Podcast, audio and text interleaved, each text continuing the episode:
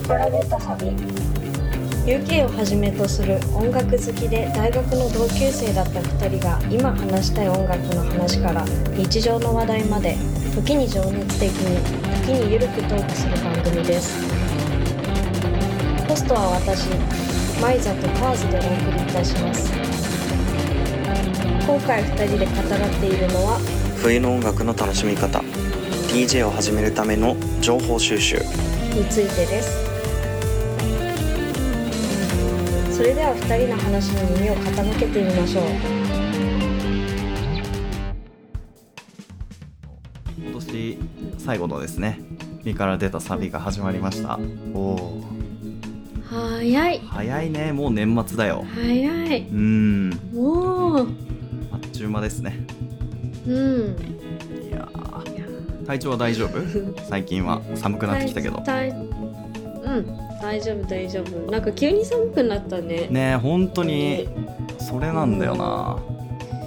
なんか風歩きとか日とかさ、うん。もうもうこれから1月とか2月とか冬越えられるのかなって毎年思うんだけどさ気づいたら春になってんだよね。実は。だから多分大丈夫なんだと思う。そうね夏がもともと好きで冬とか寒いのが苦手って言ってたもんね。う んそうそうそうそうそうその過ごし方は強者の過ごし方というか冬に耐性ある人の過ごし方だよねもうね。気がついたらっていうのは冬も楽しんでんじゃねえかっていう話だもんね。それはそれなりに楽しんでるじゃんっていう。それなりに楽しんでるってことが。そうだ。え冬はちなみになんか何何をするの？いつも？毎年？なんか。へえ冬ならではのこうんうん。そうでもいいし。うん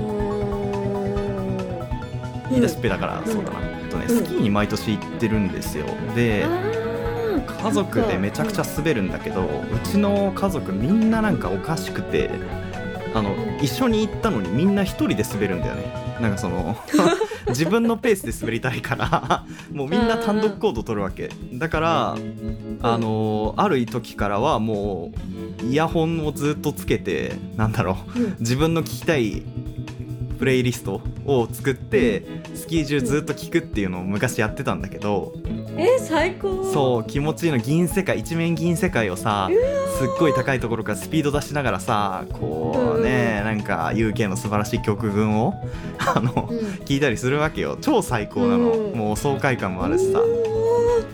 ただ一個難点があってあの寒いとバッテリーがめちゃくちゃ早く切れるっていうことなんだよね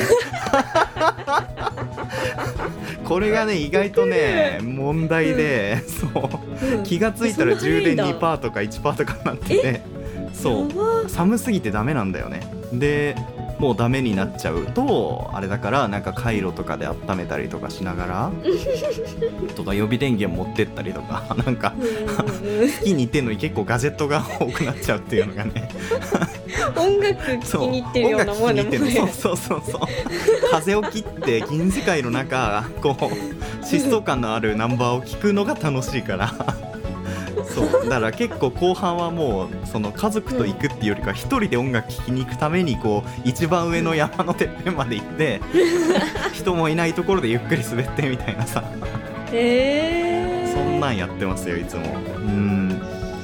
すごいそうそう。いいいいねいいね。しかもなんかあのスキー場ってさ結構、うん。あの BGM があのでかいスピーカーで流れてんだけどさ雪が結構いろんな音を吸う吸うらしいのよ。集音性があるらしくて、雪の性質上、うん。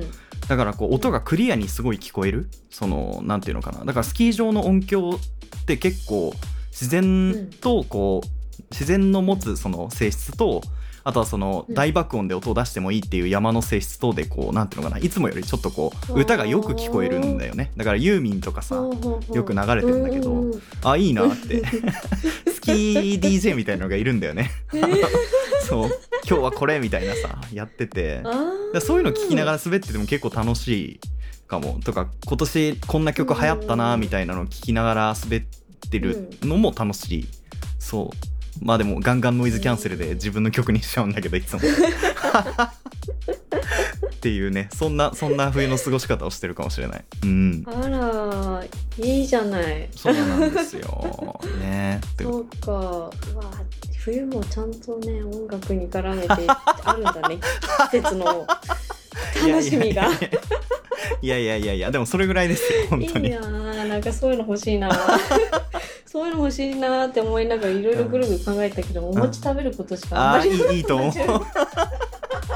まあみんなみんなそうだよね やっぱり。お餅食べるよね。お餅を食べ始めること以外何もなかったなちょっと。お餅食べてた毎らじゃ朝2個あ冬が。食べてる。あ結構食べるね、すごいな、うん。毎朝2個食べ毎朝2個？えそれお雑煮で食べんの？それともなんかお汁粉に？あきなこ餅とあと今はうん。今はって知らないわとかねあ今もうもうで食べてるの今。もう。お汁粉は作った小豆からねえあのちゃんとうわん結構手込んでるね。あそうそうそうそうあの豆から作る派なんだよー、ね。うわすごい。ちゃんとしてるじゃん。そうそう。えーなんであなんでそれを言う恥ずかしがってるのかよくわかんないんだけど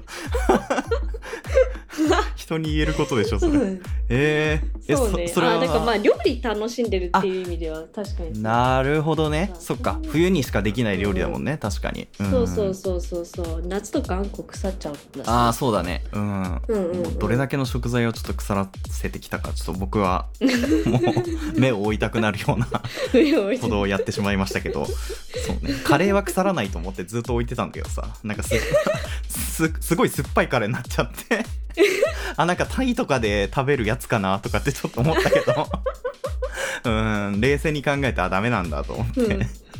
そう。カレーがそこまでの匂いになるってなかなかない。そうそうそう。お酢誰か入れたかなみたいな感じになって。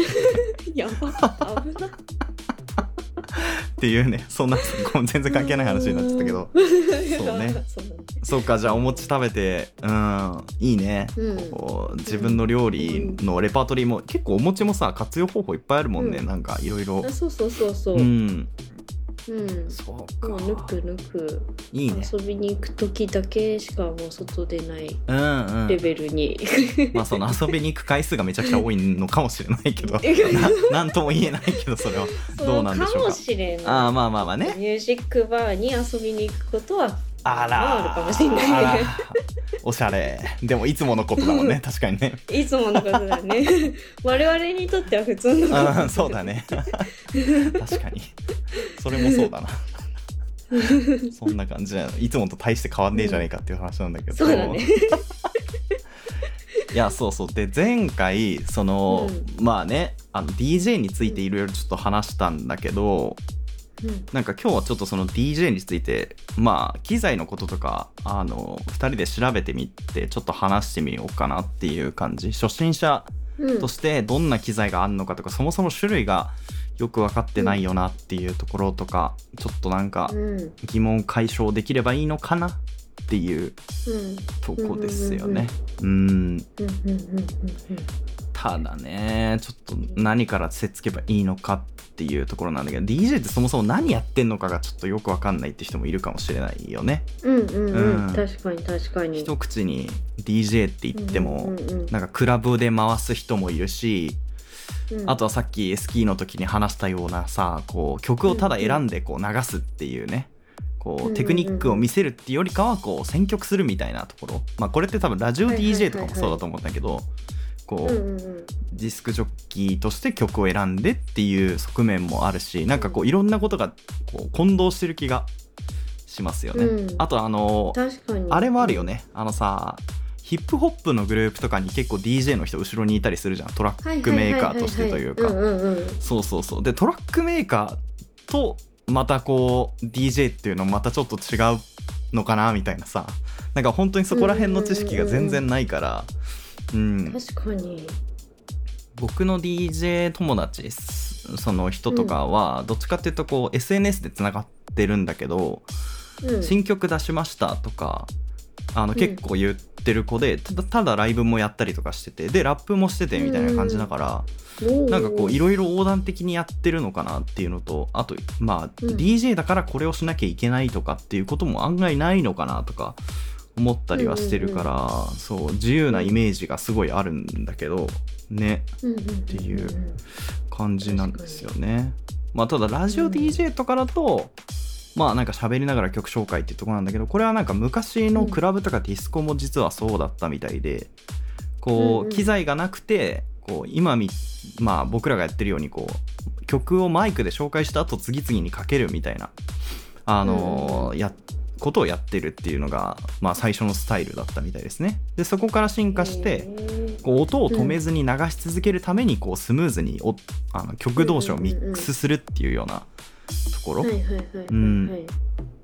でうんうん。まあ僕らのまあ目指すところでいうその一般的な DJ っていうのはこうクラブ DJ に当たるっぽいなっていうのが今の話からなんとなくたどり着けるわけだけど、もうクラブで曲をまあノンストップで次々流してうんお客さんを楽しませるっていう、まあ、フローを沸かすとか言うもんね。うん、そうね。うんうん。でまあ DJ ミックスっていう言葉とかもあったりするけどこれはまあ曲をね止めずにつないで流すためにこう準備するっていうような感じ。うん。うんうんうんで他にもあれだよね。なんかこう流行の曲で作るとかもあるしあとはこう、うん。特定のキーワードでもってまあ曲を流すつなげるっていうのもあるし、うん、あとは僕とかマイザみたいに古い音楽とかをねうん。今素晴らしいから聴いてほしいみたいな感じでこう掘り起こしてくる人とかもいますよね。うん。うん。うんうんうんうんうんっていうな。なんか結構もうこの話の導入だけで結構もう楽しそうだなっていう感じがすごいしちゃうっていう。うんううんんやりたいな。ねやりたいよね。いやー。で機材に関してもさ、結構種類があるみたいで、そう。うんまあ大体3つに分かれるみたいなんですけど、まあ、1個目がその、まあアナログターンテーブルっていうねこう、まあ、いわゆる普通のレコードプレイヤーの、まあ、DJ 版みたいな、うん。うんうんうん。あだからアナログレコードを切り替えながら DJ していくみたいな感じ、なんかこれはかなり古いイメージですよね。なんかこそうね。うアナログレコードでやるんだみたいな感じ、うん。うんうんうん。で2つ目がまあ CDJ データファイル DJ みたいなうんこれはこう CD とかデータファイルでこう対応するっていうところ。うんとかまあだから CDR とかあとは MP3 を保存されたまあ USB メモリとかを使ってやるっていう感じ。だこれは結構僕らのイメージに近いのかなっていうね、なんかもうそれこそこう USB だけ持ってきましたみたいなさ。とか。あとはあれも言ってたんだよね。あのさえっ、とうん僕の好きな俳優さんの松重豊さんっていう方がいらっしゃるんだけどその方が、えっと星野源さんっていうミュージシャンのライブにこうゲストで出演して DJ をやったっていう話をしてて、そう。うん。で松重さんめちゃくちゃ曲すごい知ってらっしゃる方なんですよ。おじおじ様なんですけど、でうんもともと音楽好きでで星野源さんとも番組で一緒に共演しててその音楽番組みたいな。でご自身でも、うんうんうん。あの横浜の FM でその深夜の音楽食堂っていう音楽の番組をやっててアーティストを呼んで対談したりとか、自分の好きな曲をかけたりとかしてたわわけですよね。でだからその背景があってその松重さんが呼ばれたらしいんだけどで松重さんもそのプレイリストを作って、その MP3 の予備をいっぱい持ってって当日それを流しながらやったみたいな話をラジオでしてたんですよね。そう。だから僕らのイメージもそっちなのかなみたいなさ。うん。うんうんうんうんね、なんかあらかじめ準備したものを持っていってその中でこうちょっと調整するみたいな感じなのかなっていう。で一番最後がちょっとこれは難易度高いのかなっていう感じなんだけどこう PCDJ、パソコンの DJ うん。うんうん。で要はそのパソコンに保存されてる曲を使って DJ やるっていうことですよね、でまあ例えばそれはその借りてきた CD を保存したもよしまあ Apple Music とか Spotify みたいな音楽配信サービスで DL したものを使ってもよしみたいな、うん。うん。うんうんうんっていう感じでまあパソコンがあればまあパソコンとコントローラーがあれば DJ できるからまあそのうん。野外とかでもやりやすい、うん、うんうんうんうん。っていうのはあるみたいですね。で結構最近のクラブイベントだとこのあのパソコンのうん。DJ ソフトをコントロールするデジタルビニールシステム、通称うん。V、えー DVS か。DVS っていうのがあるらしくて、うんこれが主流の形みたいですね。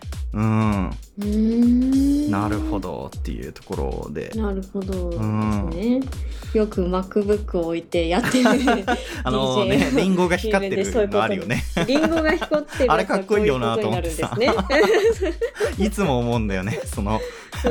あれがいいなと思ってたんだけどさ私買った Mac さあのリンゴ光らないんですよね、残念ながら改造しなきゃいけないっていう光らないじゃんとそう ね悲しいそれちょっと悲しい誤算だったんだけれども、うん。ねっていう感じそう、わかる。うん。でしかもそのパソコンだとまあ、うん。言うなら言うならこうレコードとか CD とかその物理的なものが増えないというか、うん、でレンタルで CD 借りてきて取り込んでっていうのでまあねそういうのも経済的にもやりやすいっていうので、うんうん結構人気みたいですね。うん、なんかあと DJ 用にももうそういうストリーミングサイトみたいなあるみたいね。でなんか年間契約とかでなんかもうガンガンダウンロードできるなるほどそのじゃあもうす権利とかねこういろいろ 使用料とかを一括で管理してもらってっていう DJ 用サブスクみたいなことかじゃあ。そうそうそうえあなるほどね。めっちゃ便利だなそれ。うん。うんうんうん。なるほどなるほど。そういう感じか。いや面白いな、うん。それは。ちょっと僕はそこまで把握できてなかったんで眉唾の情報ですね。うんそう。アナログターンテーブルってさそのさ 使うだからさこのアナログそのビニール DJ のうん方たちってさ、そのレコードを全部持ち歩いてたのかなと思ってさ昔さ。そうだよね。だってそれがないと流せないもんね。すごいなって、うん。そうだよね。ででさ一個一個さで一人いい2台で1セットじゃん。2台で1セット。うん。そう。左右というかね。左右。そうそう、うん。左右で。で1個は今流してるやつ、うん。これから流すやつって感じこれから流すやつ、でどんどん切り替えてつなげていくじゃそうないですか。そうそうそうそうだよね。うん。ででもさ膨大な量になるんじゃないかなと思って。そうだね。純粋に気になるんだよね、うんうんどうやってさ、時間にもよるだろうけどねその自分のプレイするというかさね、うんうんうんうん、結構なね移動というか道具になりそうですよね。うん、うんうんうんうん。でプラスアルファでそのあれですよね。ミキサーとかその、うん。まあ、間に置いてターンテーブルの音を切り替えたりとかあとはその音量の調節だったりとか、あのうん。まあいわゆる、まあ、EQ イコライザーをかけてこう、た欲しいところを上げていらないところを切るみたいなあの、うん。言うならこうミックスでみんながやってることとかあのあれですよね、えーレコーディングのところでエンジニアの人たちがなんかこう、いっぱいいじってるのありますよね。あれのイメージ、ミキサー、うんあれがやっぱ必要だし。うん。そうだね。でプラスアルファでまあヘッドホンとか、うん。うん、うん、であとは出力するためのスピーカーも必要っていうところで。そうだね。うん、まあでも大体さわかんないけど他のライブハウス行って DJ やったことないからわかんないけど大体機材って借りれるイメージなんですよねある程度は。なんかうんうんうん。僕もなんか自分はパソコンだけとか、うんそうそうそうそうだよね。こんな感じだよね。うんうんうん、なうん。ん、か正直そのギターでライブハウス行ってもアンプ持ち込んでる人とかほとんどいないっていうか大体据え置きのライブハウスに置いてある、まあ、2台3台ぐらいある、まあ、アンプからじゃあ JC なのか、マーシャルなのかオレンジなのかみたいな感じで選んであとは自分でセッティングしてっていう感じ、うん、うんうんうん。とかのイメージなんだよな、ドラムセットとかもさやっぱ自分で持ち込んでる人そんなにいないっていうか、うん。なんかあ本本気の人だみたいなさ。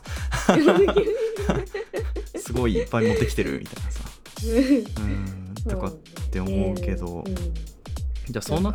うん。そう昔昔って言ってもなんか45年ぐらい前かな、うん。私もなんかアナログターンテーブルでの DJ をやってみたいなって一時期思ったことがあって、いいよね。でそうで本当の本当のなんかそういう楽器屋さんに行ったわけですよ。うんうんうんなんかターンテーブルがもうごっそりなんかもう日本製も海外製も全部揃えてあってみたいな。でアンプもなんかもうめっちゃいいやつとかなんだろうもうままもちろんマランツとかそういうなんかもう代表的なのからうんうんうんもうなんかえどこの？みたいな多分マニアしか知らないようなブランドとかのが置いてあったりとか。はいはいはいはいスピーカーもなんかもう蓄音機みたいな形のやつがなんか最新のやつはあるエジソンのラッパのみたいなね形のみたいなね。そうそうそうそうそうそう。うんあるよねそういうののお店に行って、うん。なんかもう何も知識ない状態からその 店主のおじいちゃんになんか一から説明してもらったのを思い出して 何も分かんなかったんだけどとりあえずターンテーブルが2つ必要なのと、アンプが必要なのとスピーカーが最低必要っていうのは学んで、なおかつ、うんうん。最低でも100万は必要だよっていうのだけは覚えうた。わー初期費用で。でそこで、うん。そう あ あのあなんだある程度の音質を保つんだったらやっぱり100万以上からじゃないとちょっと。まあお話になんないよねみたいなね。そうそうそうみたいな感じで、うんまあまあまあまあ厳しいんじゃないかなって言われて。ね。うん。そうそうそう。うるせえよって話ですよね本当に。そんなお金急に用意できねえよっていう。そうだね。そうそうそうそうそう。確かにえな、ー、でも楽しかったなでそのおうん。じいちゃんがすごい楽しそうに話してるのがすごいいい良かったな。なんか何十年も音響の世界できて、なんかもともとエンジニアだったとか言ってた。うわーじゃあガチの人じゃんもう。うんそう音響エンジニアやっててだか。ら あーそれはじゃあ も。しかしたら本当にプロの意見だからちゃんと聞いた方がそいういやつだ。ったねそうそうそうそうそうそう、もうものすごい満面の意味で説明してくれてね本当にねあ私こういう風に年取りたいあなあいいね いいね。そっかそっか。音楽を愛して仕事にしてでまあ今それをめでながらこうね楽しんでいる。そうそうそう。うん。重ねられてるっていうのはいいですよね。うん。うんうんうんうん。はあ。話ちょっとそれちゃったけど。いやいやいやいやめちゃくちゃ大事な話。なうん。そうなんだよな。でもね正直そのなんていうのかないやー僕もその自分の好きな DJ の人とかってどっちかというとトラックメーカー的な要素もすごい多くて、うん。あの要は自分でオケも作っちゃうみたいな。うん。うん。でもオケ作るってなるとさ DAW が必要っていうかうん。DTM が必要になってくるわけですよね。そのうんうんうん。パソコンで曲を作るための作曲ソフトがそもそも入ってないとダメだしその上で自分の鳴らしたい音の音色がそもそもデフォルトでその入ってる音で満足できない場合はそれを買ってこなきゃいけないわけですよソフトウェアを。はいはいはいはい。でまあ正直僕はその自分の曲に使いたい音とかあとはミックスで使いたいそのソフトを、うん。まあ今年のブラックフライデーでまあバカみたいに買いましてもう今とんでもないことになってるんだけど 来月の請求とか。まあまあ見ないふり見ないふりみたいなさ感じでいるんですがまあだからそういう感じでそのものとして残らないけど機材費としてめちゃくちゃトータルお金かかるっていうのは、DTM やっててすごい思うんだよね。だから DJ も多分結構その側面めっちゃ強いんじゃないかなと思って持ってきてるのパソコンと USB だけだけどそのパソコンの中にめちゃくちゃソフトウェア入ってるとか、プラグイン入ってるとかソフト入っててかつ音源のデータも、うん、別で持ってきてたりとかってなると、ままあ軽く10万を飛ぶイメージですよね。やちゃんとやるってなった場合ね。うん。確かに。うんうんうんねっていう感じで。いやー。へー。でマイサがさそのライブ？うん。前にやったって言ってたじゃん、一1回だけ。そう。ああうん。ねそれ僕もなんとなく記憶にあるんですけどそれは今回で言うとこのパソコン DJ だったっていうこと？うん。そうだね。ああなるほど、やね、そうねアシスタント的な先輩のアシスあタントーまあまあね2的な。感じで、そうそうそうそうそうそうだったけど、うん、そうだね PCDJ に当たりますね。なるほどですね。へえそれ楽しかったな そうだよね。いやなんか持ち運びの利便性とかデータ量の保存とかもろもろ考えてもやっぱうん。PCDJ が一番いいのかなっていうのと、一番まあ金飛ぶんだろうなっていうのはなんとなく 思ってはいるんだけどでもやっぱ何千何万って曲をねそのデバイスだけで持ち運びできるっていうのはやっぱ一番いいよね、うん。しまあ趣味で始めらられ始めやすいのかなってその機材を買うよりもパソコン1台あったらっていう感じなんだけど、ただあのあれだよねそのパソコンがなんかこうスペックによってはこう動きが鈍くなっちゃったりとかあのメンテナンスしてないと調子が悪くなっちゃって止まっちゃったりとかフリーズするみたいなうん。とか。うん。ん。あとはまあそのパソコンが再起動しちゃうとかなんかそういうもろもろの エラーが出るときにどうしようもなくなっちゃうっていう。っていうのは聞いたことありますね。うーんっていう感じ、うん。まあねほんと初心者だからざっくりとまとめるとこんな感じなのかなっていうようなイメージですね。うん。うん。でまあ少なくともヘッドホンとかスピーカーとかに関してはあとはうん。ミキサーか、ん。とかに関しては僕のまあギターの師匠というか先生とかに機材は聴けるし、なんとなくいいものはもともと教わってるから、なんか当たりはついてるんだよね。何を買いたいかみたいなのはさ、そう。うんうなんかねただこう実際そのじゃあやってみてどうかっていうねその感じだよね多分きっとね、ま、うんうんうんうん。Mac というかまあ自分のパソコン持ってって実際やってみてうーんやりやすいかどうかっていうのはまたちょっとイメージできないっていうか。うん。うん。で駆け込みでさ DJ やるにはどうしたらいいんだろうね。もうなんか本当にあれかなうん。そういう初心者 DJ ライブみたいなのにもう飛び込んでみるみたいなことかな。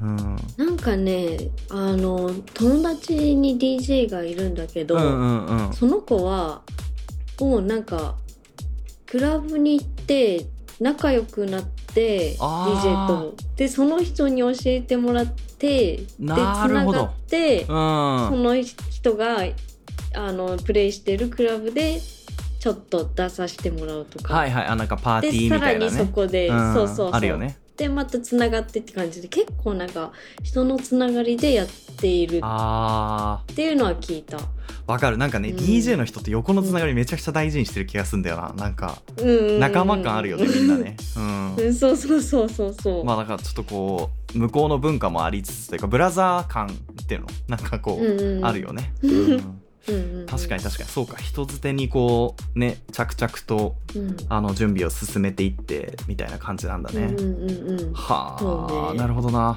なんかさ僕のそのまあ好きな DJ の人とかはさ、その後発の DJ を育てるためのさワークショップとかやってんのよ、なんかうんえー。あの1泊2日か2泊3日か分かんないけど合宿やりますみたいな感じで、で、えー。あの実際そのじご自身のメディアというかラジオポッドキャストやってる方なんだけど、そのポッドキャストでその実際の合宿の、あまうん。あ感じというか、そこで作ったトラックとかについてフィードバックするみたいな、なんかこん、うん。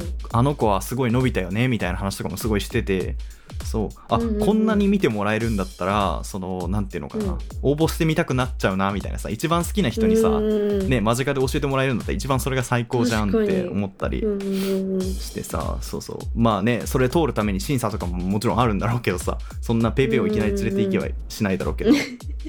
うん。うんねとかあとはまあスキルとかもね必要なんだろうなと思うんだけどさ曲つなぐやつもそうだし音量とか。うん。うん。うん。でもやっぱりちょっとまずはクラブに行って DJ の人と仲良くなるっていうのが一番結構あのー大事なことかもしれないですね。うん。うんうんうんうん。確かに確かに。僕も正直ジャズバーとかもうまさにそれでしかないというかさ。実際行ってギター持って演奏してそこから話が始まるみたいな感じだからやっぱりそう。うんよかったよ演奏みたいなところからこうなんていうの？いつもどこでやってんの？とかそう。うん。あとは誰とあのー誰の紹介で来たの？とかそう。うん。あとはどういう曲弾ける？とかさなんかどこでやりたい？とかっていうので日付があったらそのじゃああじゃああの今週渋谷でやるからさ渋谷来てよ。とかうん。うん。あのよ池袋でやるから来てよみたいな話になっていくんだよね。そうそうそう。う逆に言えばこう開かれて常に開かれてるみたいなイメージかもしれない。DJ もそうだけど、やる気があって、うん機材があってあとはまあその、まあねフットワークが軽ければ、うん、うん。僕らが持ってるよりもどんどんこう話が先に進むかもしれないね。うん。そうだね。はあだ割と来年 DJ 編っていうのはうん。我々の気合次第で進むんじゃないかなとちょっと思い始めている。るんじゃないか？ねえそうだよ。ねえ、うん。マジで。だしはあ。まあなんかあのーうん。ねそのブラザー的な感じでさ周りの人もフィードバックとかしてくれそうじゃん、なんかあそこが良かったよとかさ、ねあとは自分のその音楽の趣味の合う仲間との DJ 会とかさうんうんうん。ありそうですよねいいね。なんか。うん。うんうんうんうんまあでも一応こう他のいろいろなサイト見てるとやっぱり練習時間はどうしても必要というかまあ普通に楽器と同じだから、やっぱやった分上手くなるし、やらなければどんどん腕は落ちていくっていうような感じはいはいはい。だっていうところなんでまあちょっとやっぱりある程度そこはね、あの本腰入れてやらないとっていうところとか、うん。あとめっちゃ怖いんだけどさ今そのねマイザと見てるさうん。アナログレコードとか、まあ、レコードの DJ に関するページのさ、うんうんうん。あのえまあファーストビューというか一番上のバナーの部分とかさめちゃくちゃ分割払いのさ、あの、うん。バナーがめちゃくちゃ出てんのよ。なんか機機材を機材を買う時に安くなりますよっていうこのねあの宣伝がそういうことか。そういうことなんですよね。だからえー。初期費用でやっぱかかっちゃうんだろうねある程度ねとか。正直だってあのギターもさこの前その60万ぐらいのやつを買ったんって話前したんだけどさその時もさ、お金一切も払ってないのよ。その 自分の個人情報をペンで書いて終わったんだよね。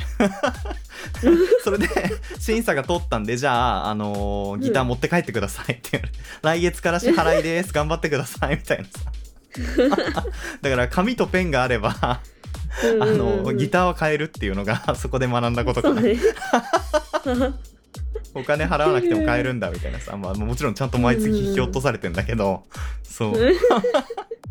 ね、でが大体楽器とかってさ高いからやっぱ36回まで金利無料とかさ、言うもんね。手数料とか無料みたいな。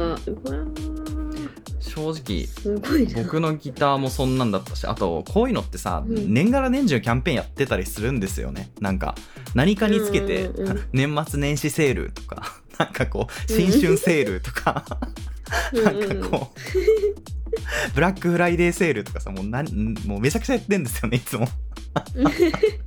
逆にこう、いつでも始めても損はしないのかなっていう感じ。で特に年末年始は割引が強くなるような気がする。やっぱ、うん、決算とかもあると思うし、うんうん、とか。うんうんうんね、いろいろあるんでしょうけど。ね。まあちょっと慎重にね、決めていきたいですね、そこら辺もね。機材買うにしても。ええはいもう僕はもう首が回らなくなっちゃうんで、今、あの、漁師として、あの、鉄砲も買ったんで、僕は、その鉄砲の 分割払いもあるんで、僕は。そう。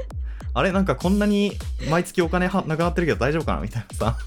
貯金、貯金はできてるけど、ねギ、そうそう。私今、鉄砲とギターのね、分割は払ってるんで、そう。ね、まあもちろんね、めちゃくちゃ手数料、あの、金利、優遇してもらってというか、あの、うん銃の方は無金利だったし、あの、鉄砲の、うん。あ、あれだね、銃と鉄砲同じか。ギターの方はまあ、うんうん？36回とかまで無料みたいな感じだったかな。う。うんんうんね、まあ恐ろしい話もありますよ、そんなね。気がついたら、物だけあって、あれみたいな こともありますけど。毎月しっかりとそう。落とされていくね落とされてるいやそうそれで一個さ、はい話したいなというか、あのーうんいいなって思う DJ の方がいてそれが、うんあのーまあラップグループヒップホップグループの、えっとライムスターっていう方々がいらっしゃるんですけど、そのライムスターの皆さんと、えーが出されたヤン、えー、フォーエバーヤングっていう曲がスチャダラバーと組んでやってる曲があったんだけどその曲にギターで参加してるカシーフさんっていう方がいらっしゃって、でこの方ギタリストの方なんですけど、えーうん。そのギターがその「フォーエバーヤングって曲の中でめちゃくちゃうまかったんですよ。こうなうん。なんつったらいいんだ後ろのトラックも邪魔してないしラッパーの音、うん。そのラップの音程とも調和しててあの、うんうん。邪魔しないけど主張してるっていう一番いいギターを弾いててあの、うんうん。もうマジで最高だなと思ったんだけどそのカシーフさんがの活動を、まあ、掘ってったらそのご自身で DJ もやられててかつその DJ をしながらも同時にギターを弾くっていうギター DJ っていうスタイルで活動してらっしゃる方だったんですよ。でこれ僕がやりたいことだと思って、なんだろう。あの言うならさジャズと同じなわけですよね。そのトラックがあって、うん。そのトラックのコード進行に対してギターでアドリブをかけていくっていうのは、ジャズとまあ広く見れば同じようなね、うん。アドリブで弾くっていうことだからあこれはいいぞと思って。これがやれたら最高なんじゃないかなってすごい思ったんだよね。そう。確かに。でせっかく楽器弾けるんだったらさね生かした方が、そのなんつうの？他の DJ の人ともうん。なんか見せ方が変えられると思うしさ。そう。盛盛り上がりどころでギター弾くとかさなんかこうあえて弾かないとかかなんかそういう差分も生まれそうだしなんかいいんじゃないかなってすごいなんか目標になる人が見つかっちゃった気がするというか。うんうんうんぜひ要チェックです。か。うん。面白い。ねそう。まあそのソロでの活動はそうみたいで。それ以外の時はもう本当に本職ギタリストの方みたいだから、そうシンプルにギターを弾いてるっていうところがあったり曲作ったりしてるらしいんですけど、ううんんうんうんマルチだね。いやマルチですよね。だからすごく。でもなんかつながってる感じはすごいするんだよね。なんかわかるなっていう気持ち。結局そのうんうんうん。なんだ？そのギタリストとして仕事する時も多分同じような感じでトラックがあってそこに対してどういうアプローチをかけるかっていうことで仕事してると思うからその、うん出力の仕方が変わってるけどやりたやったりやってることは自分にイニシアチブがすごいあるっていう状態かそうじゃないかみたいなさことなんじゃないかなと思っててそう。いいなと思ったんだよね。うんいいね。それでギター DJ としてその僕の大好きなそのリカックスさんっていう DJ の方がいらっしゃるんだけどこの前そのお話しさせていただいた、そのリカックスさんのやってるその合宿プログラムみたいなのにあの慣れてきたら参加してみたいなみたいなさ。ああっていうーのは考えて夢広がるね、うん、でもそれはね あの、まあ、話をしてる、まあ、まだ何も着手してないからこんなこと言えるけど、実際やってみたらめちゃくちゃ難しいんだと思うんだよ。だってさ DJ もやってギターも弾かなきゃいけないわけじゃん。そう。2つのこと同時にできないからさ。そう。うんね難しいんだろうけどいいなっていう感じ。うんとかうんあとはやっぱマイザもねそのうん。曲のストックめちゃくちゃいっぱいあると思うからさ自分の流したい曲とか、うん。うん。うんうんだからそのいわゆる自分の好きな曲を選んでるだけでもうリバイバルとして評価されたりとか、なんかこう、うんうんうん。曲のストック半端ないねみたいなさ。こ うこう歓迎されそうじゃんやっぱりさ。やっぱ DJ って音楽好きなら好きなほど有利だと思うから、うんうんうんうんうんうん。なんかそういうとこも含めてすげえ楽しい夜が過ごせる気がするよね。うん確かに。とか。じゃあちょっと来年のどっかで絶対1回は人前でや,、ややれたらいいね。なんかね。うん。あいいね。そうそう。それ目標ににしてみたいなさ。そう。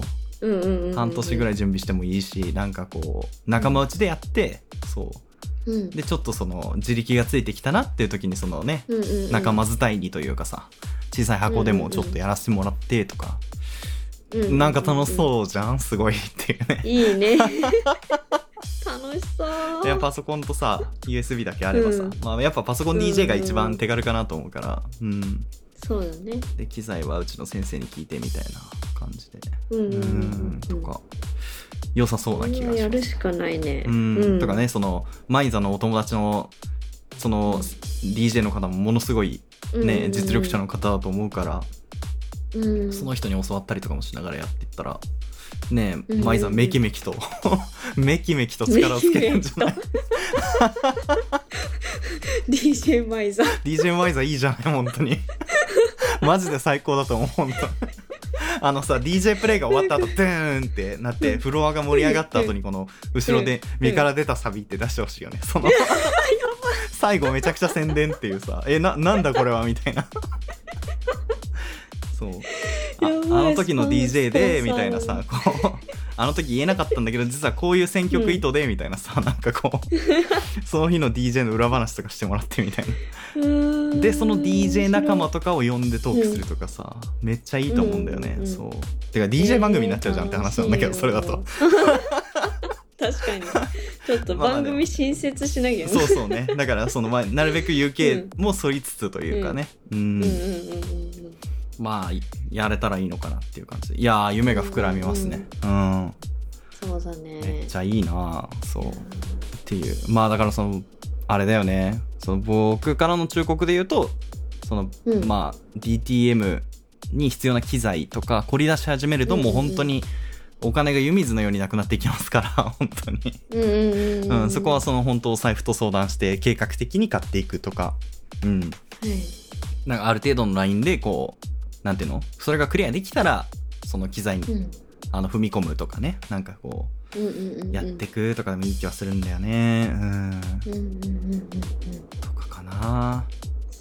いやいいですね、うん、来年の楽しみが 大きな楽しみが一個できた気がしますね。ああ、うんもうもうもう。いいな DJ マイザー。いいなでも。ハマってそうもうなんかそれっぽいそれっぽいよね、うんすごいそれっぽいなんか。別にマイザって名前でやらなくてもいいんだけど。いやなんかでもそっちの方がなんか、うん。いろいろね都合がいいかもしれないね、うん、そうそうそう。確かに確かに。面白い。僕もそしたら確定で買わずにしようかなそしたらね、うああもうそこはもう。ん、いいね。うんああいいな。でトラックとか作ってね。なんかこう自作で曲もやったりとかしてみたいなさ、確かに確かでにリリースやってとか。うわー、うんうん。いいね。うん。いいね。うん。めっちゃいいと思います、うん、ちょっと。うん 着々と着徐々とね。うん そうね。そんな感じですかね、うん。うん。っうんうん。ていう感じで。今年もね身から出たサビうん。聞いてくださった皆様どうもありがとうございましたっていうのと、うん。はい。ありがとうございました、うん、実はメールフォームもね用意してるんでメールなんかいただけるととても嬉しかったりしますっていう感じですかね。うん。うん。とか、うん。我々が DJ やるんだったらその時ね来ていただいたりとかしたら超嬉しいですっていう感じ、そしたら身から出たサビグッズとかも作ってもいいしね。なんかこう物販で売るとかでもいいと思うし、うん、割と割と結構考えてるよ。ちゃんとねなんかグッズとかも作ろうかなとかって思ってる、ああ、いいね。そうとか公開収録とか。うん。うんうん。まあ全然先の話だと思うんだけどさそのファンがいないことにはできないからそんなのは、うん。そうそう。かかな。うん。いやーいろいろやりたいことがどんどん増えてくる一方で、とても楽しいです。うん。うん。ね。っていう感じで。はい。じゃあ今年最後なんでなんか舞イさんからもありますか？最後。最後、うん。えー、ごめんね無茶ぶりでっていう。あと余計な話すぎたな、えーみ身から出たサビってあ今どのぐらいやってるかな？もう1年数ヶ月ってところかな。そうだね。今回の収録分が、えっとねシャープ19になるから、ちょうど1年と半年ぐらいか。年ぐらいか、うんそうだね。ハモっちゃった。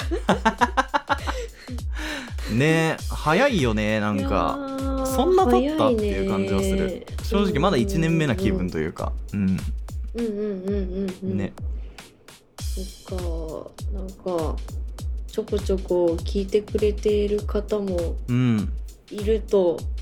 ええいいいるはずなのでなんかそういう方はもう今後のエピソードにもぜひぜひ期待してくださいって感じでご期待を感じなんです。いや本当ですね。うん。うんうんうんうんうんだしなんかこまあうん。う僕も舞イも割とそのうん。あの初めての初心者の人というかこうあの会って話すのが打ち解けるのが早い方じゃないですか、2人とも。だから、うんうんうんうん。あのなんていうの？そういうこうゲスト会じゃなくてもこうなんかこの番組をきっかけにこう連絡取り合ったりとかできそうっていうか、うん新しい出会いの場所としてここを使えたらマジでいいなって思ってますね。うん、そうだね。だからどんどんなんかそう。噂を広げて、ね、うん、輪をが広がればいいなっていいよね。そう。思ってます。うん。本当に。うん。そうなんです僕来年は自分のバンドも動かしたいからそのバンドメンバーを集めるっていう時も結構どうしたもんかなと思ってて結構大学の人でなんかまだ音楽やってる人とかいるのかなとか思ってどうなんだろう。ちょっと話聞いてみたい気分はしてるんだよね。そこら辺に関しても。うん。うん。まあまあちょっと有効活用したらできたらいいですね。うん。うんっていうね。はい。どんどん私物化番組を私物化していくとんでもない野郎がはい脱線しましたがはい。じゃあ今年はそんな感じでした、皆さん良いお年をお過ごしください。はい、良いお年を。また来年もよろしくお願いします。バイバイ。身から出たサビ